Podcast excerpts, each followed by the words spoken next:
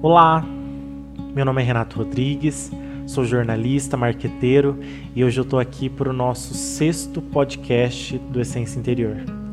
Aqui você vai ter toda segunda-feira episódios novos, onde nós vamos falar sobre temas da vida de uma forma leve, tranquila e transparente. Nós vamos refletir sobre coisas que podem te afligir e tentar deixar sua semana mais leve. Seja muito bem-vindo e muito bem-vinda ao sexto episódio. Como de costume, eu gostaria de te convidar a respirar por um instante e sentir a sua respiração. O ar entrando pelo seu nariz, passando pelos seus pulmões e saindo pela sua boca.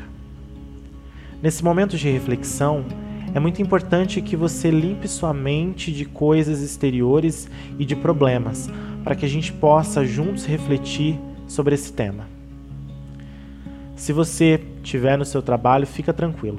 Continue trabalhando e ouvindo minha voz e as minhas palavras. Pode fazer suas coisas tranquilamente.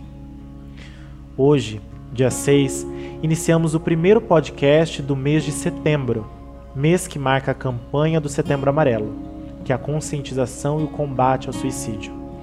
Esse será um mês muito importante aqui no nosso podcast. Nós vamos conversar sobre diversos assuntos relacionados a esse tema. O título do podcast remete a um texto é, que eu escrevi lá em 2016. O texto Carta a um Suicida, adaptado e ajustado aqui, é um texto escrito diretamente para aqueles que já pensaram ou pensam em tirar sua própria vida. Por não terem perspectiva, esperança ou por estarem cansados demais para seguir.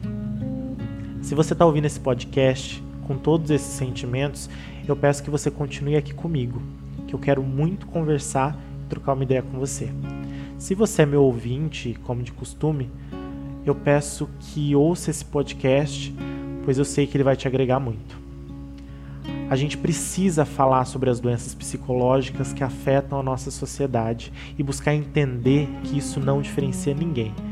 Que as doenças psicológicas são muito mais comuns do que a gente imagina e que é necessário respeito a todos aqueles que enfrentam e lutam diariamente para ter uma melhor qualidade de vida. Nós crescemos em um mundo onde a depressão, a ansiedade e vários outros transtornos psicológicos foram levados como frescura. Várias pessoas adoeceram e foram julgadas. Várias pessoas enfrentaram crises sozinhas, pois o julgamento sempre foi a arma utilizada para rebater tudo isso. A gente precisa sair um pouquinho sabe, da zona de conforto. Buscar entender e saber principalmente se colocar no lugar do outro. A gente não se coloca no lugar do outro porque é mais fácil olhar de fora e julgar uma condição. É mais fácil chamar de preguiça o desânimo. É mais fácil chamar de frescura o choro e a angústia. É mais fácil criticar uma crise e pedir calma quando a calma não depende só da gente. É muito fácil para quem não sente para quem não passa, para quem não vive aquela realidade, apontar mil e uma coisas. Eu quero nesse mês de podcast discutir sobre diversas coisas. Se você é uma pessoa que sofre com algum tipo de transtorno psicológico, eu quero que você contribua para esse trabalho.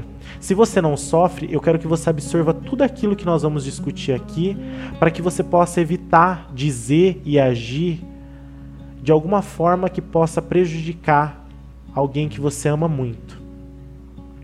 Dentre as diversas coisas que eu ouvi em conversas relacionadas ao suicídio, o que me doeu muito foi ouvir da boca de uma pessoa que até então eu admirava a seguinte frase: Quem tenta se matar é alguém muito fraco. Imagina entregar todos os pontos assim tão fácil. Aquilo me corroeu de um tanto por dentro que me deixou baqueado de uma forma que eu fiquei pensando dias e mais dias sobre esse pensamento, sobre essa fala.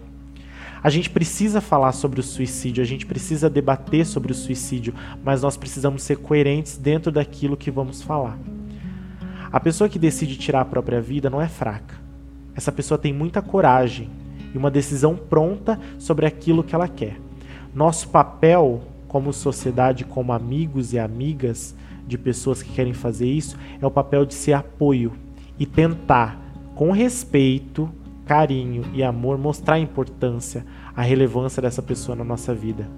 Quem decide tirar a própria vida toma essa decisão por não ter mais perspectivas, por não ter mais esperanças de futuro, por se sentir vazia e sozinha, por não entender a sua importância na vida das outras pessoas. Às vezes a gente até consegue identificar, outras vezes a gente não consegue nem perceber. A vida da pessoa se torna um copo d'água Cada gota contribui para que esse copo se encha, e conforme a pessoa vai guardando e guardando, esse copo vai enchendo. O copo se enche de sentimentos, de mágoas, de medo, de angústia, e tudo fica insustentável. Uma brisa escura tampa toda e qualquer perspectiva. A gente precisa aprender a ser luz no meio dessa brisa escura. A gente precisa entender a complexidade da situação. A importância de ouvir, de se fazer presente, de entender e não julgar o outro se torna essencial. Eu te lanço uma pergunta agora: quantas pessoas que hoje estão em volta de você carregam um sorriso, mas que podem estar cheias de problemas? Quantas pessoas sustentam uma falsa sensação de felicidade e parecem estar bem, mas que provavelmente sofrem em silêncio? Aliás, e você? Como você tá? Como tá a sua vida? A gente não precisa viver uma vida inteira sozinhos, a gente pode se abrir para o outro, a gente pode expor nossas vulnerabilidades ao outro.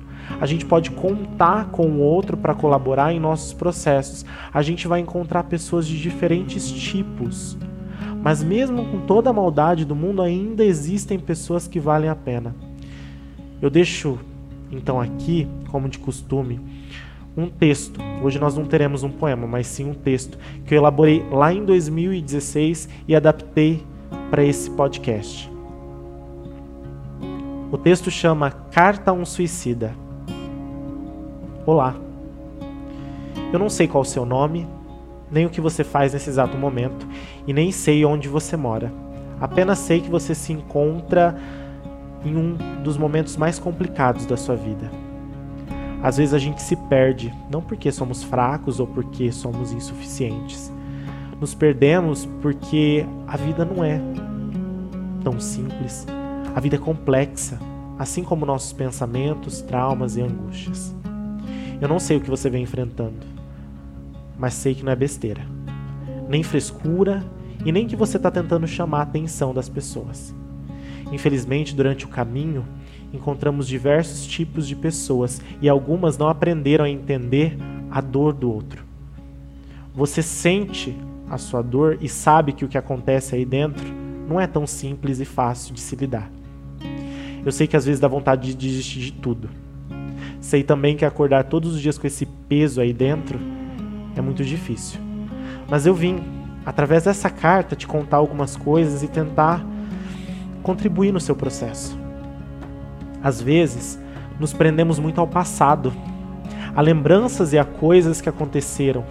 Outras vezes ficamos tão angustiados pelo futuro que deixamos de viver o agora.